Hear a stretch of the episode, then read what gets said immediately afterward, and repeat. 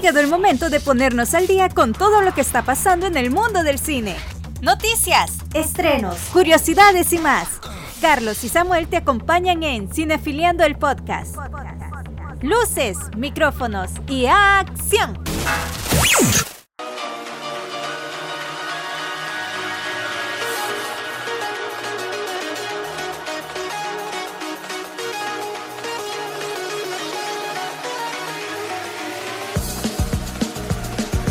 Un saludo para toda la familia cinéfila que nos escucha a través de la señal de radio La Guapa SB este día lunes y también para los que nos escuchan a través de las plataformas digitales como Spotify, Apple Podcasts, Google Podcasts y las demás plataformas conocidas de podcast. Bien, el día de hoy pues Carlos no nos pudo acompañar porque él ya es padre. Desde acá le mandamos un fraterno saludo a Carlos. Le deseamos lo mejor de todo ahora que ya es padre. Y pues en esta ocasión me acompaña un viejo amigo conocido. Tenemos a Eder Gamero que regresa el hijo pródigo a este podcast para compartir con todos ustedes sobre todas las noticias interesantes relacionadas al mundo del cine y del séptimo arte. Ender, ¿qué tal?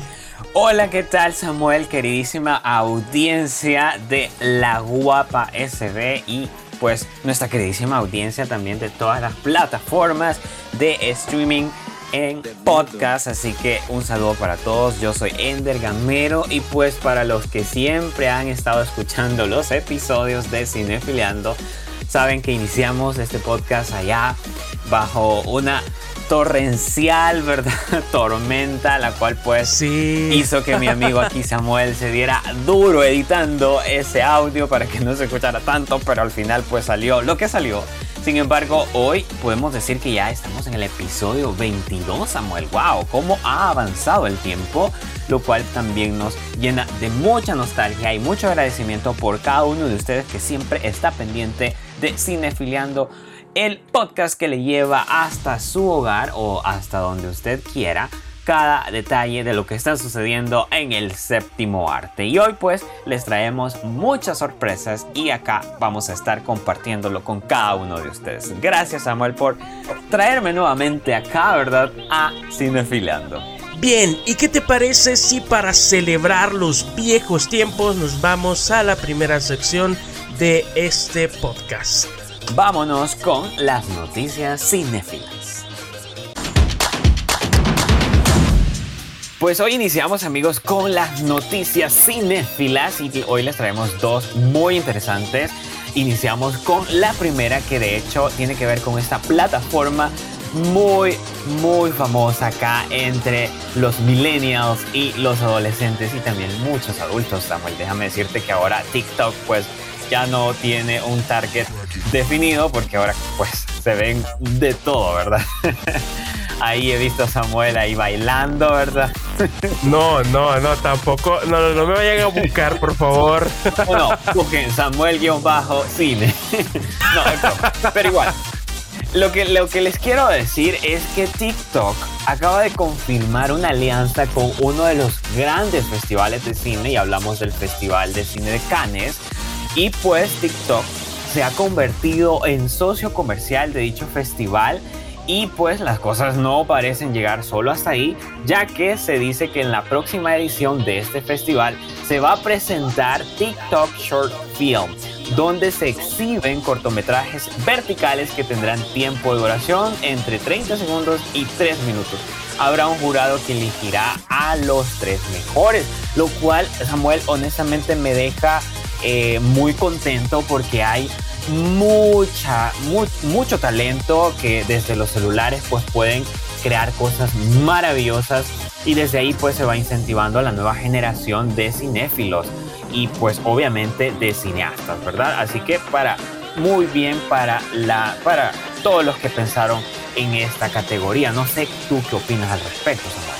No, pues igual Ender, muy alegre. La verdad es que esta noticia eh, podría potenciar a nuevos talentos, nuevos eh, directores en potencia, por decírtelo así, eh, personas que que estén interesadas eh, en, hacer sus propias sus propios cortometrajes. Y, que TikTok se preste a eso pues deja también muy bien a, la plataforma bueno ya, estamos pensando hacer uno no Sí, lo podemos hacer. Sí, sí, sí, sí, ya, ya estábamos ahí pensando qué podíamos hacer, si bailar o... No, no, perdón, hablar de cine, hablar de cine. pero... Yo soy dispuesto a todo por ganarnos ese premio. no, eh, la, verdad, la verdad, Ender, es que es muy interesante lo que está haciendo la plataforma de, TikTok. Eh, y pues, bueno, eh, esperando de que de ahí salga los nuevos cineastas que van a maravillarnos con otro tipo de historias. Así de que ya sabemos de que TikTok se presta a eso porque tiene muchas, muchas personas que suben contenido muy bueno y sí, sí, a ver qué, qué pasa con esta noticia. Ahora cuéntame sobre Netflix, que me tiene muy preocupado, Samuel. Y bueno, también tenemos esta noticia de Netflix que eh, está como poniendo ahí un, bueno, quiere, mejor dicho, poner un cobro eh, extra o una tarifa adicional por compartir cuentas. Así de que eh, hay que tener un poquito de ojo con esto. La plataforma de streaming Netflix anunció esta misma semana que cobrará una tarifa adicional para personas que comparten cuentas de su servicio a personas que no vivan en la misma casa.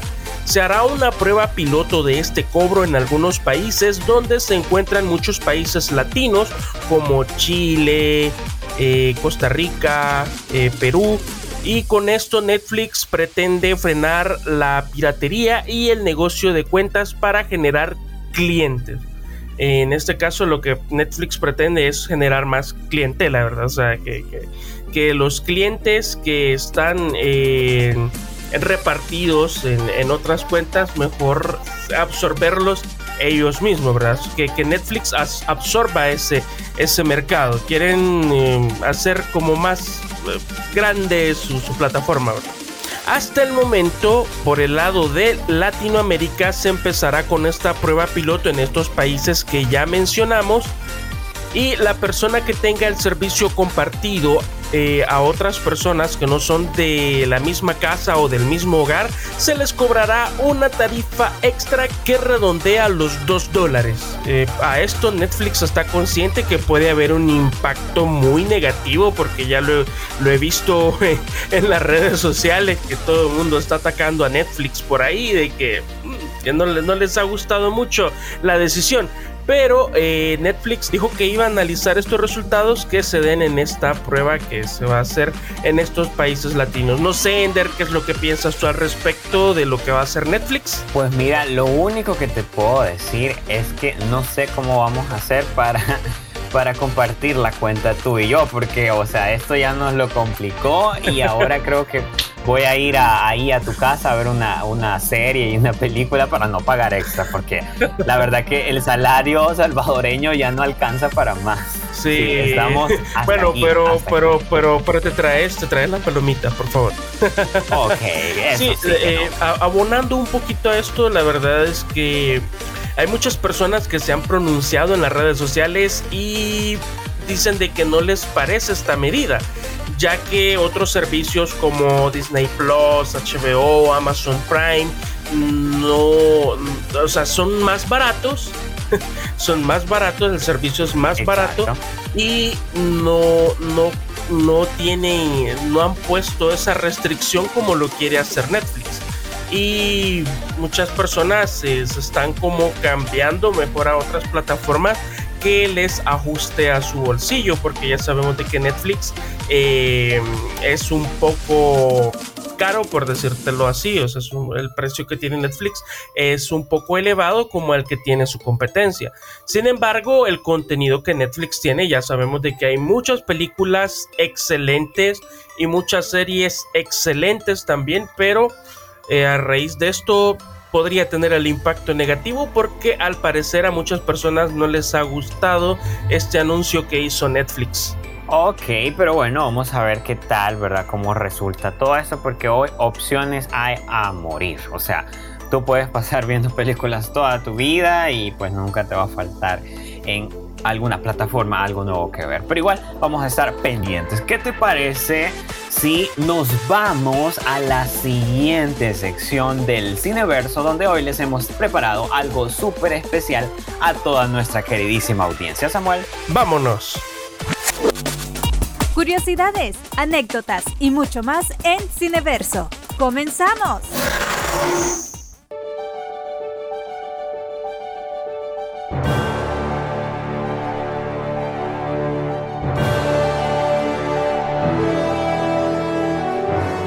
Bienvenidos amigos al Cineverso, su sección favorita. Y hoy pues como lo decía en un principio estamos vestidos de gala porque hoy vamos a hablar de el premio más anhelado en el séptimo arte y el cual es pues la estatuilla dorada o mejor dicho el premio Oscar de la Academia. Así que Eder, arreglate la corbata arreglate la corbata por favor. Eso, te iba a decir porque creo que se me ve un poco chueca como dicen por ahí pero igual creo que con tal que no me vea por ahí mi amada Kristen Stewart.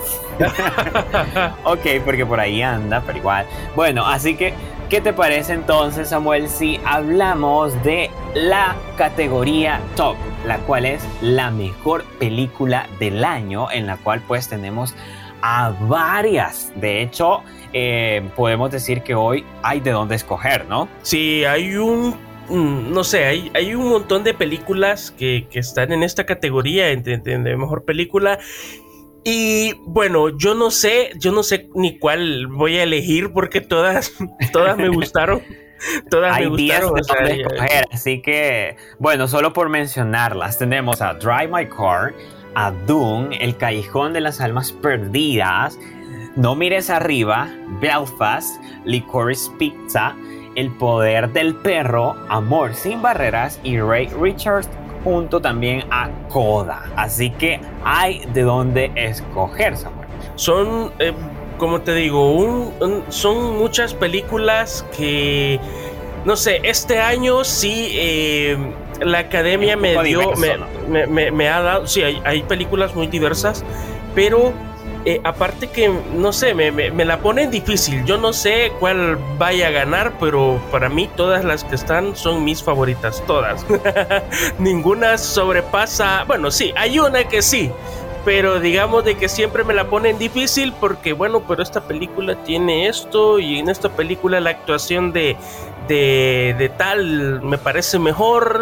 Mm, no sé no sé, pero, Vaya, pero bueno. en mi caso, voy a iniciar quizá ya dando alguna predicción o algo por el estilo, porque la verdad que estoy muy intrigado sobre lo que va a pasar. Pero en cuanto a esta categoría, puedo decir que Don't Look Up parece que podría llevársela. No sé qué opinarías tú, Samuel. Porque fíjate que esta sátira sobre el cambio climático de Adam McKay creo que tiene los ingredientes que a veces la academia busca por excelencia y los cuales pues ya sabemos que son un elenco repleto de estrellas. Que podemos ver en esa cinta a gigantes como Meryl Streep, Jennifer Lawrence y bueno, Leonardo DiCaprio, ¿por qué no? Si pues ya sabemos que es un consagrado de, eh, del séptimo año. Y el favorito, y el favorito, no lo olvides. Exacto, el favorito por la academia muchas veces y también por el público. Y pues además esta cinta deja una moraleja muy, muy grande. y digamos que va como para una audiencia un poco más amplia, si se puede decir. No tanto como eh, lo fue Nomadland, que para mí sí fue una cinta favoritas, te lo puedo decir personalmente desde que la vi por todo lo que pasaba sobre el COVID, eh, las cuarentenas y todo eso, te sentiste muy atraído por una cinta bien personal. Entonces para mí sí, Nomadland puedo decir lo que fue mi favorita en su tiempo, pero ahora siento que esta es diferente porque va para un público un poco más amplio, ¿no? Sin embargo, debo decirlo Samuel, mi favorita es The Power of the Dog o El poder del perro, que para mí, por favor, que se lleve la estatuilla. Y podemos apostar, Samuel, no sé, podemos apostar eh, la próxima visita al cine, pero yo voy a poner a pelear a The Power of the Dog. Porque o, apostemos, apostemos una cuenta de Netflix. ah, ok, bueno, el extra que tendríamos que pagar por, vivir lejos, ¿no? Ahora, eh, ¿sabes por qué siento que esta cinta, al menos para mí, podría ser la ganadora? Y es que te parte el corazón de la mejor manera. Y también, obviamente, porque Jane Campion, eh, que por cierto es ahora la, única mujer nominada dos veces a mejor director, y eso ya tiene mucho valor para esta cinta. Entonces, eh, para mí es una cinta súper, súper buenísima en cuanto a guion, a actuaciones, a dirección, a diseño de escenografía, producción. fotografía. Exacto. O sea, tiene unos eh, planos generales muy bien logrados que pareciera que, es un lugar eh, diseñado, no sé, eh, en pantalla verde, pero al final es, es, algo que sí existe, entonces te deja ver pues... Es, que, es que lo, interesante de esta película es que a través de, esos planos es como, como que te transportara al lugar. Todo, toda la producción está excelentemente bien lograda. Exacto. Entonces, eso. Sin embargo, también por ahí viene Licorice Pizza, que también podría robar el corazón de la academia, ya que entra directamente en esa categoría que muchos llaman la carta de amor por Los Ángeles, ¿no? Que en su mayoría es como una película agradable, pero nunca termina de descubrir, siento yo, eh, que nunca termina de descubrir, ¿verdad?, qué es lo que intenta decir sobre la diferencia de edades en el romance dentro de la trama. Y eh, pues. es que, es que es, esa, esta película es como de ese, de ese estilo de películas simpáticas. Eh, que, que, no te genera malestar cuando la ves, sino de que todo lo contrario te genera como. Eh, no sé, es. Pero, ¿sabes? Te incomoda a veces, siento yo. Incluso hay dos escenas. yo, yo, yo, yo sentía que el tema de esta película podría parecerse un poquito a lo que fue Forrest Gump. No sé, no sé, no sé, no sé si te da ah. ese, ese, ese aire. Pero fíjate que al menos acá siento, por ejemplo, hay dos escenas en donde intentan bromear sobre el racismo y simplemente no se logran. De hecho, yo me sentí un poco incómodo con esas escenas. Así que eh, no sé si esa era la intención de, la producción o del guion o de todo pero al final tiene como unos peros, algo que no tiene para mí eh, el poder del perro, ¿no? Que, que, al principio es como que te lleva por, una, por un camino que tú dices, ah, ya lo vi en otra película, pero es mentira. Al final es muy distinto el enfoque y, todo. Así que yo puedo decir que para mí va a ganar The Power of the Duck. Ahí, ahí me quedo. Y las demás, pues, son interesantes, la verdad. Bueno, ¿y qué decir de Guillermo del Toro con El Callejón de las Almas Perdidas? Eh, esta película ha sido... Una fotografía sí. como un plato bien servido, ¿no? Un plato que tú dices, este está impecable, me lo quiero comer. Así lo siento yo. yo. yo. no sé, pero yo siento de que en esta película fue como que Guillermo del Toro, si ya no venía entregando productos excelentes como La forma del agua, ¿verdad? Donde en realidad hay un excelente trabajo en todo sentido, desde la producción, la fotografía, las actuaciones, o sea, todo, todo eh, en esa película de La forma del agua fue eh, muy bien logrado. Pero acá en el Callejón de las Almas Perdidas, pues eso se eleva todavía más. Y es una experiencia visual eh, bastante elegante. Como que si vas a un restaurante y comes la mejor comida que hay en, en ese lugar, ya que de verdad, Guillermo del Toro en esta película sí hizo un enorme trabajo y se nota que se, nota la capacidad directoral que él tiene. Y es más, cuento todavía más. Eh, los actores, en, todos los actores en esta película se nota que están bien dirigidos. Y se nota que la historia también va acorde a cada uno de los personajes y la interpretación que le da a cada uno de los actores. Así que yo no puedo decir más. Para mí es una de las mejores películas. Está entre mi top 3 porque hay, hay una, para, para mí hay una que, que, que sí me dejó bastante impresionado y que creo que puede ganar. Doom, no. Doom o, o cuál? Mm, ¿Qué querés que la diga ya? Ah, sí, me gustaría. Porque personalmente te puedo decir, no he visto las 10 películas nominadas, pero al menos de las que he visto, eh, esas siento yo que podrían llevarse la estatuilla. Sin embargo, Coda no la podemos dejar atrás, que es una cinta simpática también, pero uh, no creo que pueda llevársela. Y Doom, Doom sabemos que no es su fuerte en sí toda la película tiene partes buenas, mm, partes no tan eh, buenas. Dune, es, ese tipo de película donde hay como, no sé, hay, hay unos, unos eh, minutos donde, no sé, sentís tan, tan densos, es tan pesado. Exacto. pero, pero eh, igual, o sea, tiene, tiene sus puntos muy positivos. Pero por mi lado, yo me voy con Belfast de Kenneth Branagh.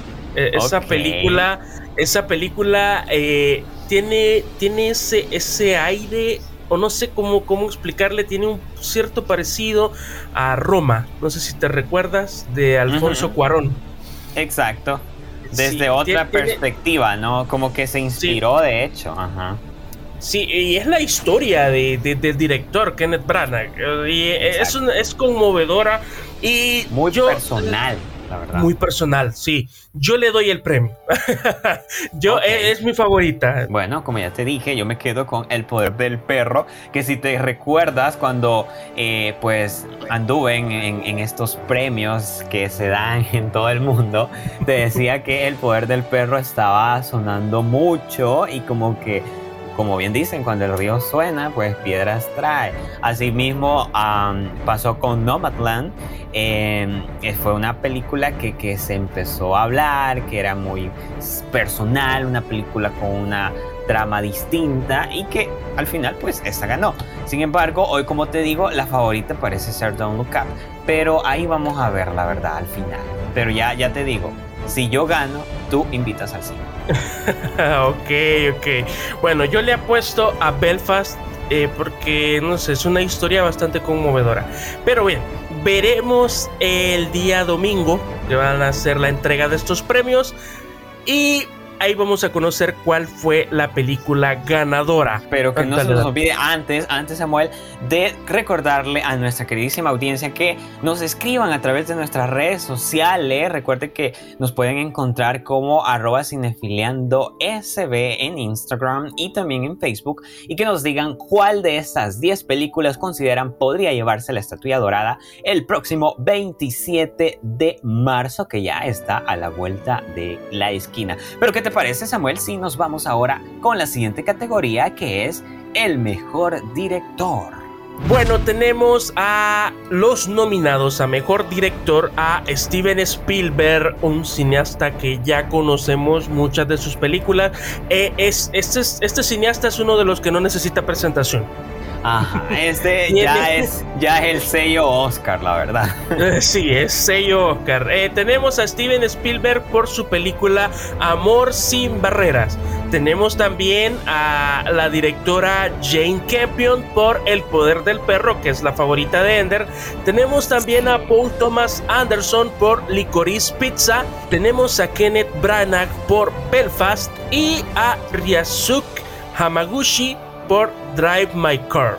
Así de que, eh, bueno, estos son los directores que eh, están nominados. Que te digo, Ender, yo igual aquí me ponen en una encrucijada porque todos los directores que están nominados han hecho un excelente trabajo con sus películas. Eh, creo que, que Mm, bueno, desde Steven Spielberg hasta Ryazuki Hamaguchi han hecho, no sé, un trabajo espectacular. Aquí me faltó alguien. Me faltó alguien del que estuvimos hablando hace unos instantes. Sí, Guillermo del Toro. Me, faltó Guillermo del Toro, sí. y, mira, y, dónde dejamos a Denis Villeneuve? O sea, ah. ¿cómo lo dejaron fuera? Eh, siento que son de, de, esos como que tú dices, no, esto es por algo, no es siento que los dejaron fuera intencional, no es que no se lo merecían. Porque ¿cómo van a poner a, por ejemplo, a la categoría de mejor película a, a Doom y no van a poner al director? Aunque suele pasar, ¿verdad? Pero en, este, en esta ocasión él logró mucho con Doom gracias a su visión propia.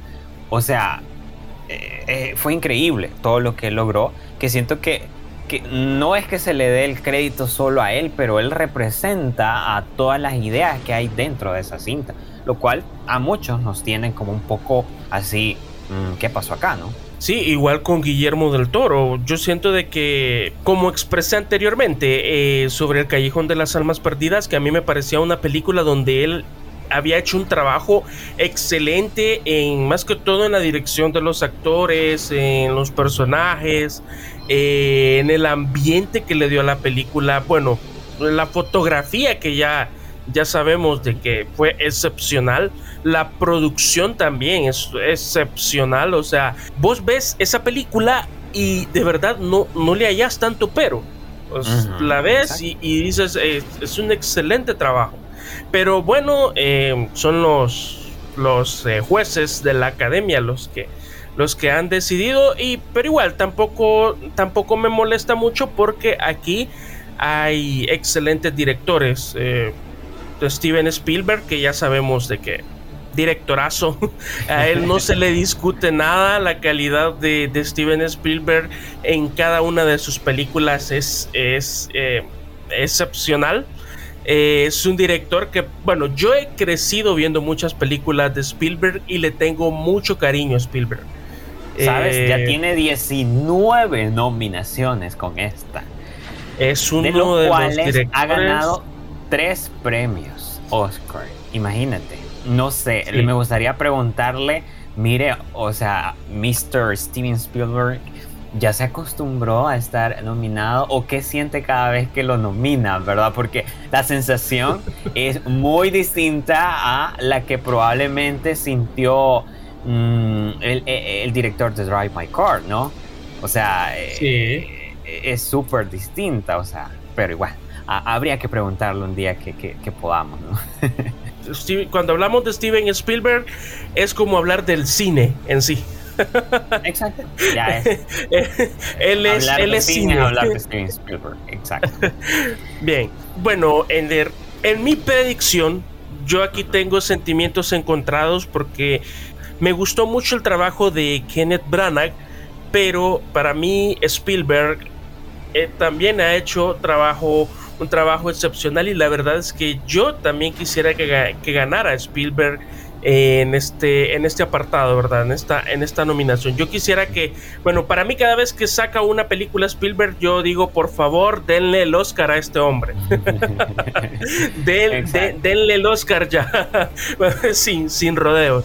Eh, yo, yo se lo quiero dar a Spielberg, créeme, porque es uno de mis cineastas preferidos, es uno con los que yo he crecido, le tengo mucho aprecio y cariño pero el trabajo de Kenneth Branagh para mí también ha sido impecable. Así de que yo se lo daría a Kenneth Branagh por Belfast. Ok, bueno, ustedes ya saben a quién yo se lo daría, que es Jane Campion con El Poder del Perro, sin duda alguna. Y no solo por eso, sino por todo lo que esto uh, atraería a los Oscars, que de hecho ya sabemos lo que pasó en la edición pasada, pues con, con Chloe Yao, ¿no? Ahora, ¿por qué no con Jane Campion? Podría ser. Podría todo puede pasar, todo puede pasar. Y no por ser mujer, eh, eh, ojo, ahí lo, lo, dejo muy claro, no por ser mujer, es porque es un excelente trabajo.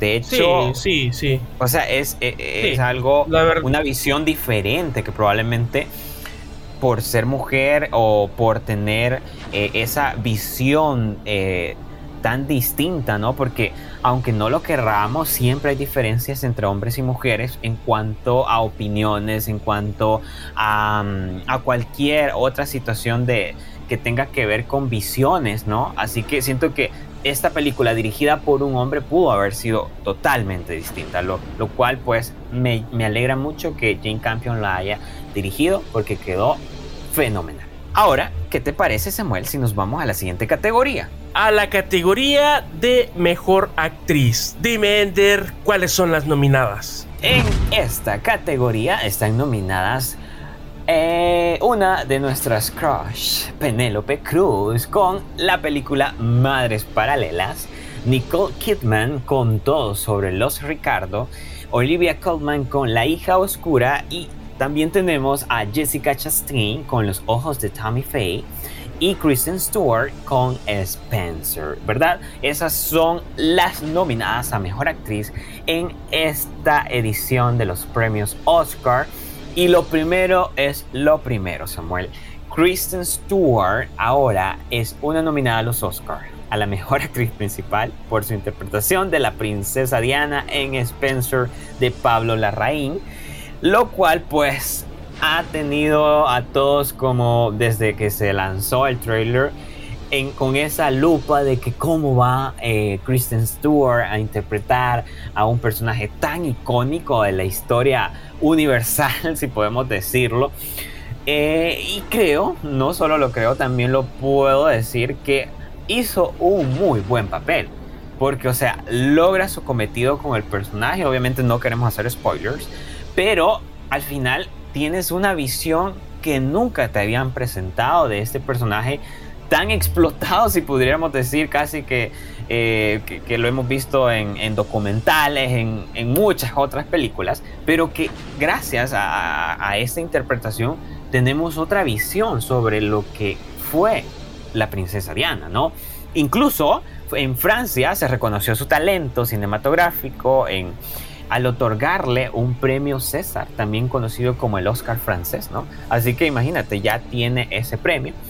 Y ahora pues también podemos decir que está nominada junto a Jessica Chastain, como lo decíamos, por The Eyes of Tammy Faye, a Olivia Colman, a Penelope Cruz y pues también a Nicole Kidman. Eh, históricamente la academia ha premiado este tipo de actuación de transformación radical, si lo podríamos decir en la que un actor llega a sus límites para encarnar a una figura conocida y su acento británico pues llegó a los titulares tan pronto como se reveló un adelanto de Spencer y pues creo yo se lo puede llevar eh, nuestra queridísima Kristen Stewart. No sé, Samuel, ¿a quién le darías tú el premio? Mm, fíjate que igual, no sé, tengo, tengo a dos favoritas eh, porque me gustó mucho el papel de Nicole Kidman en todo sobre los Ricardo. Eso sí, eh, hay, una, hay una gran distancia en lo que la película refleja en las edades de los, de los, de los personajes cuando los actores que doblan o triplican la edad. pero pero eh, me gustó mucho la, interpretación de Nicole Kidman en todo sobre lo Ricardo. Pero también Olivia Colman viene haciendo papeles realmente interesantes. La hemos visto como la reina Isabel en The Crown y también anteriormente la tuvimos en The Father que sí, si me, si me preguntas si, si, me preguntas esa fue una de mis películas favoritas el año pasado. Pero lamentablemente eh, no ganó el premio tampoco a mejor actriz. Eh, y ahora la vemos eh, otra vez en esta otra historia La hija oscura que es una película que está en Netflix por cierto y hace un papel em, bastante interesante y, me gusta. Me, me, gustó. La, verdad es que no le podemos cuestionar la calidad de actriz a Olivia, a Olivia Colman. Es una, para mí, eh, actualmente es una de las mejores actrices que tenemos junto a Frances McDormand y mm, Nicole Kidman, que digamos de que no es que haya estado haciendo trabajos tan eh, tan artísticos, ajá, pero igual es una actriz que ya por su veteranía, por decirte de, alguna manera, siempre impone. Así de que tengo ese ese ese pequeño eh, sentimiento encontrado de, de, cuál de las dos, pero eh, me gustó más el papel de Nicole Kidman en todo sobre los Ricardos. Así de que yo se lo daría a Nicole Kidman. Ok, que quede registrado. Ok, vamos a ver quién va ganando en todas estas apuestas. Pero ¿qué te parece, Samu, si nos vamos a ver la categoría de los mejores actores principales y que de hecho está muy interesante? Bueno, en los nominados a Mejor Actor Principal tenemos a Will Smith por Ray Richard, a Denzel Washington por La tragedia de Macbeth, a Benedict Cumberbatch por El poder del perro, a Andrew Garfield por Tic Tic Boom y a Javier Bardem por Todo sobre los Ricardo. Y bien, yo desde ya aquí me mojo. aquí sí voy a hablar, voy a hablar ah. con toda propiedad que mi favorito de todos ellos fue Andrew Garfield en Tic Tic Boom. Siento que se lo tiene más que merecido. Yo se lo doy. Se lo doy. Porque en realidad no veo a otro a otro actor. Bueno, mm, vi la ah, película. No, no me digas que no ves a Benedict Cumberbatch. Mm, la verdad sí, que. Pero, pero me, conmovió, me conmovió más Andrew Garfield. Me conmovió ah. más. O sea, me llegó más al corazón. Entonces, eh, la historia del músico que interpreta. Eh, no sé, eh, también eh, la, forma en la que baila, en la que en la que canta, en la que se mete en el personaje, fue muy, mira, yo, yo te, lo digo, te lo digo así, yo no soy amante de los musicales, yo siempre los musicales los he visto como, ay, y ya van como otra canción, pero aquí créeme que Andrew Garfield me ganó por completo. Me ganó desde, desde el primer minuto de, la película, desde que cuenta sus historias, eh, cuando está cantando las canciones. Eh, no, sé, es, una experiencia única el ver a Andrew Garfield en, esta cinta de, Tic Tic Boom. Así de que yo sé, yo, yo le doy el, el, Oscar aquí, como te digo, es mi favorito. Y sí, hay, hay papeles interesantes como por ejemplo el de Will Smith en Ray Richard, que Will Smith, mm, fíjate que me gustó su papel, pero eh, también entiendo de que esta película como que estaba muy fabricada.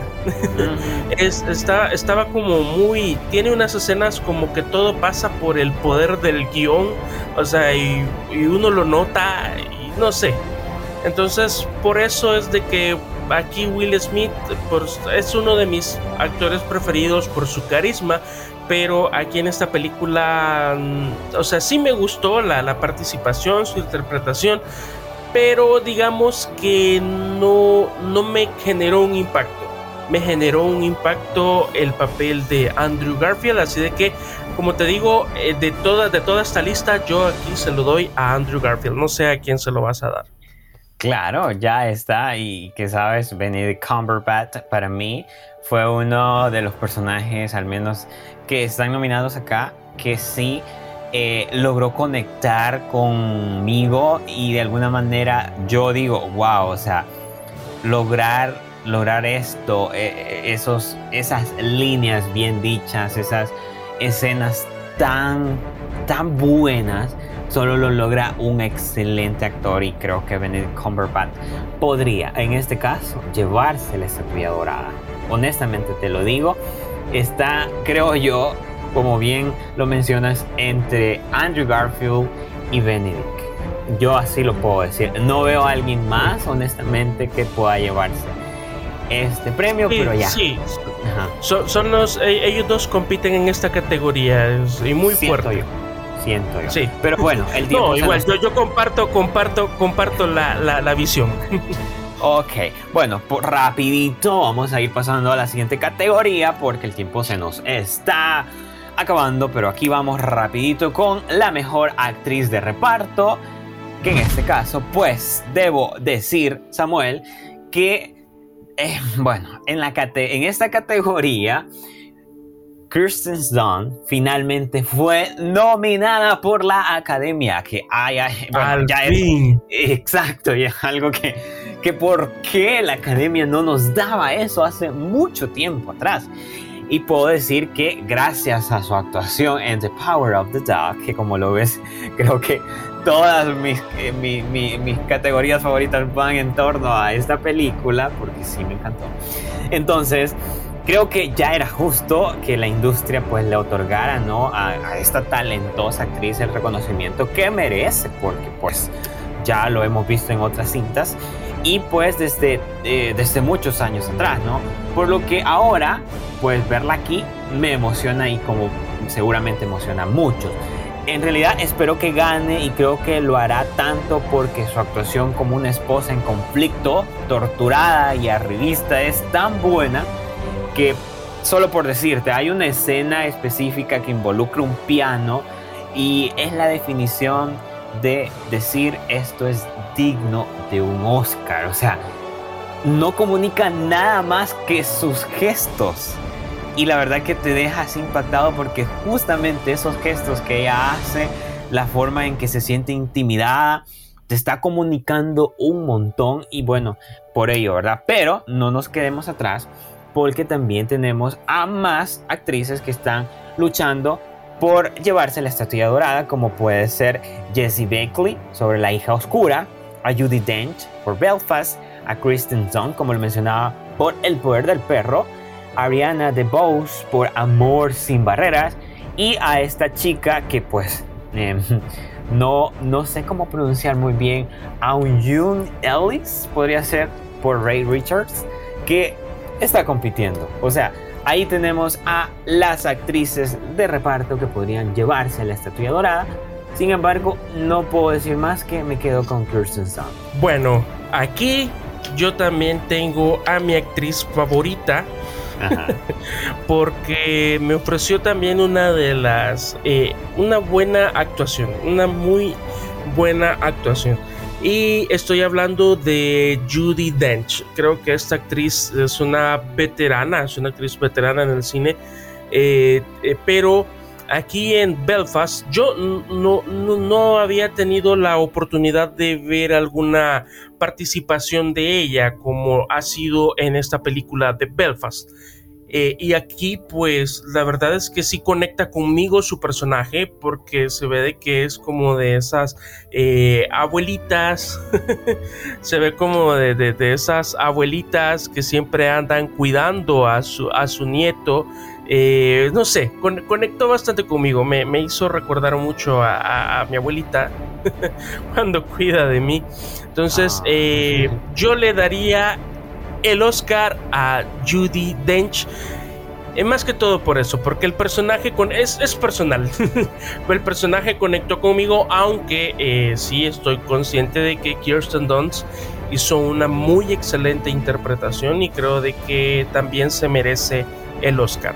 Perfecto, ahora conozcamos el mejor actor de reparto, Samuel, una categoría interesante. Sí, tenemos en mejor actor de reparto a los nominados Troy Kotsur por Coda, a Cody Smith McPhee por El Poder del Perro y tenemos también a Jesse Plimons por la misma cinta, o sea, los dos actores están compitiendo en la misma categoría por la misma cinta, El Poder del Perro. Tenemos a Sharon Hines por Belfast y a J.K. Simmons por Todo sobre los Ricardo. Me parece me parece interesante que hayan dos actores eh, compitiendo eh, en la misma categoría. Por... Y me atrevo a decir que entre ellos dos está la lucha.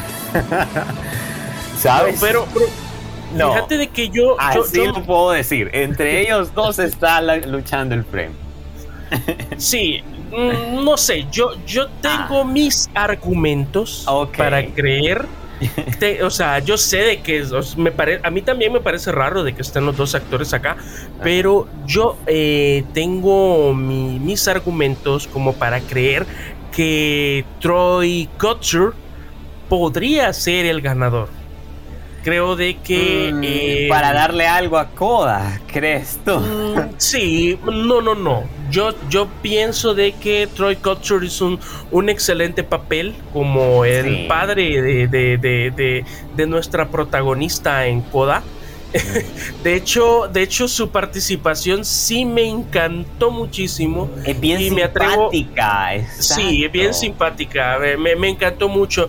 Y no sé, no, no sé, yo, yo créeme que, que, que yo sí, yo sí saqué una lágrima en los minutos finales de la película cuando, cuando ellos, cuando ellos finalmente se dan cuenta del talento de su hija. Es cierto que ellos no lo pueden escuchar, pero de alguna manera lo perciben.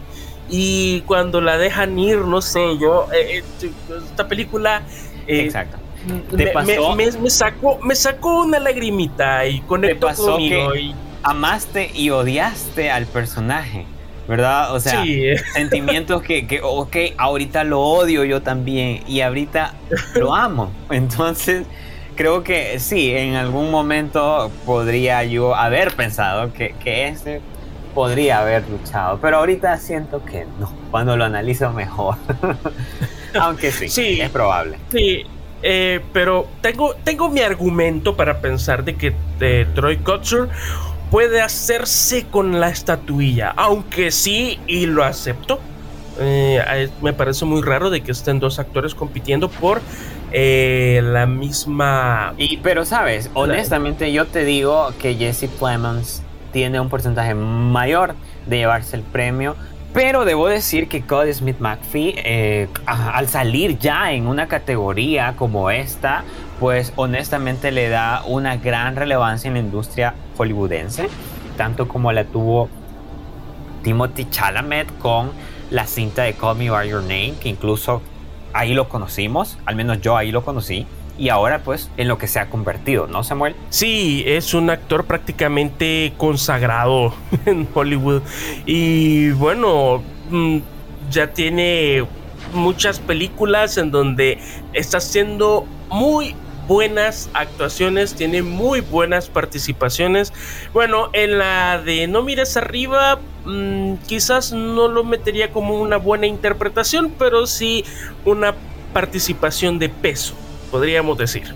Exacto, tuvo una muy buena interpretación, sin embargo, no es algo para, para que estuviera nominado también, ¿verdad? Ahora bien, ¿te parece Samuel si nos vamos a revelar una sorpresa que los Oscars hoy nos tenían preparado y es una categoría que de hecho ya se había dado en ediciones pasadas y hoy se vuelve a retomar, lo cual es el premio del público, ¿verdad? Donde cada uno de nosotros tenemos la oportunidad de otorgarle el Oscar a una cinta que nos haya parecido muy buena. Puede ser comercial, artística o lo que sea, cualquiera puede entrar en el Oscar Fan Favorite. Así que hoy teníamos pues como en esta categoría de nominadas a Spider-Man No Way Home, Cenicienta, Doom, El Ejército de los Muertos, Maligno, Tic Tic Boom, El Poder del Perro, El Fotógrafo de Minamata, lo cual pues honestamente te voy a decir Samuel que ya ya creo que ya sabemos quién lo va a ganar. No, no, no, aquí, aquí no hay que, que, darle tanta vuelta a la tortilla. ya sabemos de que en esta categoría pues gana nuestro querido amigo y vecino. No voy a decir nuestro querido amigo y vecino Spider-Man. O sea, aquí ya sabemos de que fue la favorita del público y con justa razón. Exacto. Y esto siento yo, Samuel, que es bien de marketing porque esta categoría es como para darle relevancia a los Oscars porque de hecho en sus últimas ediciones ha perdido mucho rating lo cual pues considera prudente recuperarlo con este tipo de premiación que honestamente siento que quizá lo van a dejar hasta el final para que la gente se quede viendo hasta el final en todo verdad y pueda ver con sus propios igual que igual que los productores de Cinefiliando. Exacto. Así es, dejamos lo mejor para último, ¿no? Pero igual, o, sea, siento yo que podría, podría dar lucha Cenicienta, que no sé, pero tuvo un fandom muy bueno. Honestamente, yo no fui eh, el que votó por ella, pero estuvo luchando, ¿verdad? Así que podemos decir que hoy la academia pues va a dar ese premio a, ver, ¿verdad? A ver qué, cómo, cómo le va, aunque ya sabemos que ahí tuvo también mano Marvel con su poder ahora que ya es dueño de, de, un gran Disney, Disney. de la industria. Exacto, con Disney. A, ver, a ver, a ver qué tal. Nos vamos a, a dar ese taco de ojo con estas cintas comerciales que podrían tocar suelo en los Oscars. Pero ahora, Samuel, pasamos ya a la última sección de nuestro episodio 22 con el soundtrack de la semana. Se viene la música, vámonos. Y bueno, mis queridos amigos cinéfilos, tenemos en el soundtrack de la semana a una canción, pues bueno, eh, le pasé a Ender una lista y le dije que eligiera la canción que más le gustara y no, no pasaron ni tres segundos. Cuando, me respondió y me dijo, mi sobrina que me tiene que ser. mi sobrina me dijo, no, esta es la mejor. Esta, esta. Ok. bueno, tenemos esta canción llamada Dos Oruguitas. Es una canción perteneciente al soundtrack de la película animada Encanto, que ya sabemos que es una película de Disney Animation Studios. Fue escrita por Lin Manuel Miranda, que ha sido el director de la película musical Tic Tic Boom. Y esta canción es interpretada por el cantante colombiano Sebastián Yatra.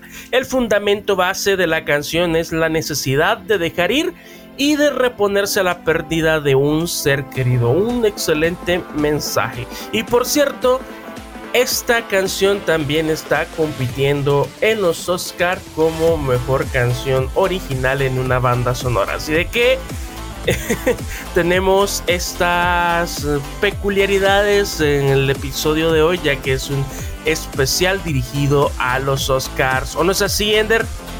Así es, y pues bueno, vamos a escuchar esta canción, la cual pues me parece muy, muy linda. Honestamente quisiera que, que pues pudiera ir más allá, ¿verdad? Y qué tal pues convertirse en un clásico como han sido muchas otras cintas producidas por Disney. Así que bueno, los dejamos con dos oruguitas interpretadas por eh, Sebastián Yatra. Esto ha sido el episodio 22 de Cinefiliando. No olviden seguirnos a través de nuestras redes sociales. Aparecemos como Cinefiliando SB en Instagram y también en Facebook. Yo soy Ender Gamero y ha sido un placer estar con ustedes. Un placer, Samuel, también que me hayas traído de nuevo al podcast. Esperamos de que no sea la última ni que te vayas sin llevarme, ¿verdad? Exacto, bueno, eh, para mí ha sido un gusto el, el que estés acá de vuelta y pues eh, siempre esta es tu casa cada vez de que estés acá. Sentite cómodo porque es tu casa es tu proyecto también.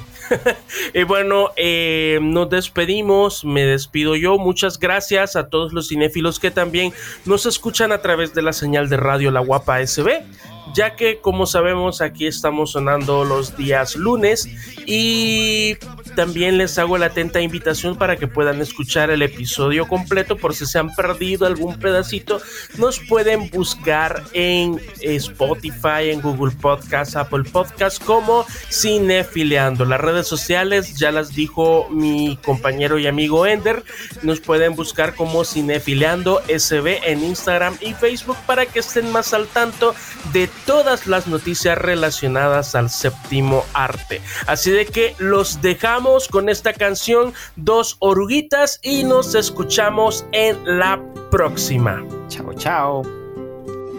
Dos oruguitas enamoradas pasan sus noches y madrugadas llenas de hambre, siguen andando y navegando un mundo que cambia y sigue cambiando, navegando un mundo cambia y sigue cambiando. Dos oruguitas paran el viento mientras se abrazan con sentimiento, siguen creciendo, no saben cuándo buscar algún rincón. El tiempo sigue cambiando inseparables son y el tiempo sigue cambiando.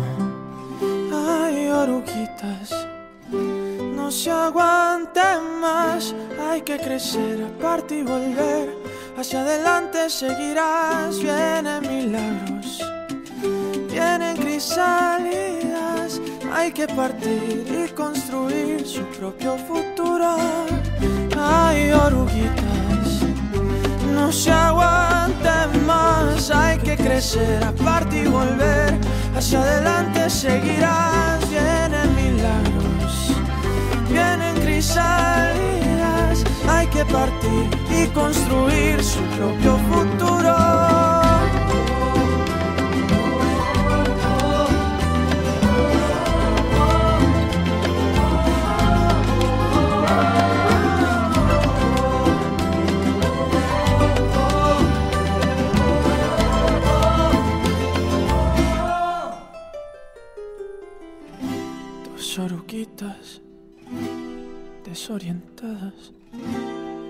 Capullos bien abrigadas con sueños nuevos. Ya solo falta hacer lo necesario en el mundo que sigue cambiando, tumbando sus paredes. Ahí viene nuestro milagro, nuestro milagro, nuestro milagro, nuestro milagro.